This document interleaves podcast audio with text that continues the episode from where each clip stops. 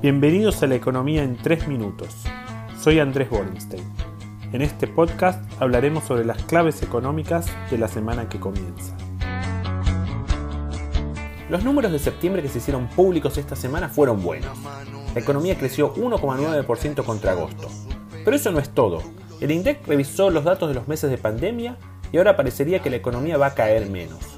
Probablemente entre 10,5 y 11%, lo que implica que el 2020 no sería el peor año de la historia para Argentina.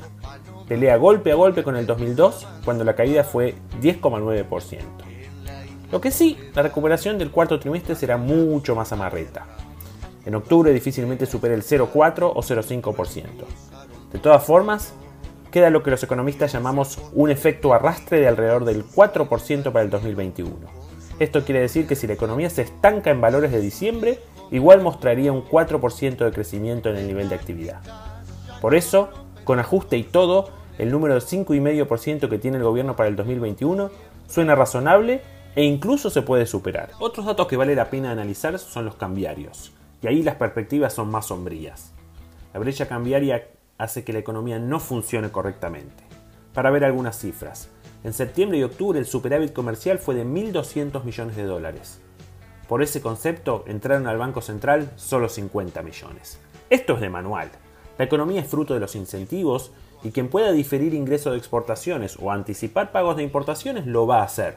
Esto no se trata de empresarios malos o patriotas, son las reglas de juego.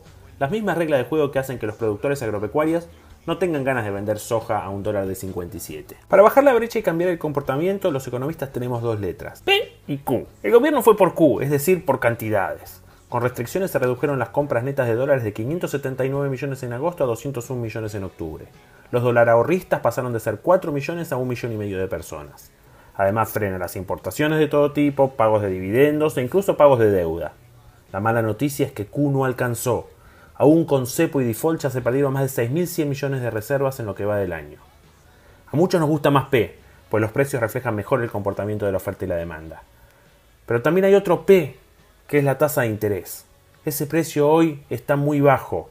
Hay muchas pruebas de eso. Si una empresa pone un plazo fijo, consigue una tasa efectiva del 40%. Una familia con menos de un millón consigue 44%.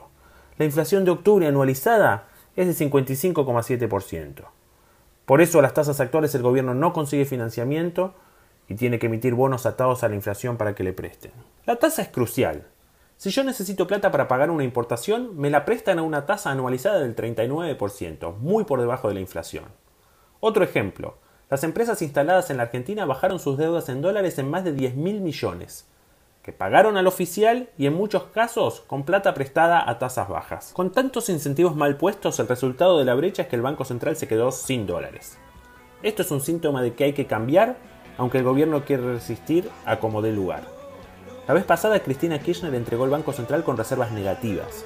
Es cierto que el dólar estaba mucho más barato, unos 49 mangos de hoy, pero también es cierto que la brecha era menor y que se pagaban algunas deudas con reservas del Banco Central. Es decir, o usan P y lo que queda de Q para bajar la brecha, o veremos más problemas cambiarios. Para esta semana estaremos pendientes de la recaudación tributaria de noviembre que nos dará la primera pauta de ese mes. También saldrán los datos de autos y cementos que nos permitirán orejear las cartas de industria y construcción. Los datos de empleo y salarios de septiembre están también en el radar. Hasta la semana que viene.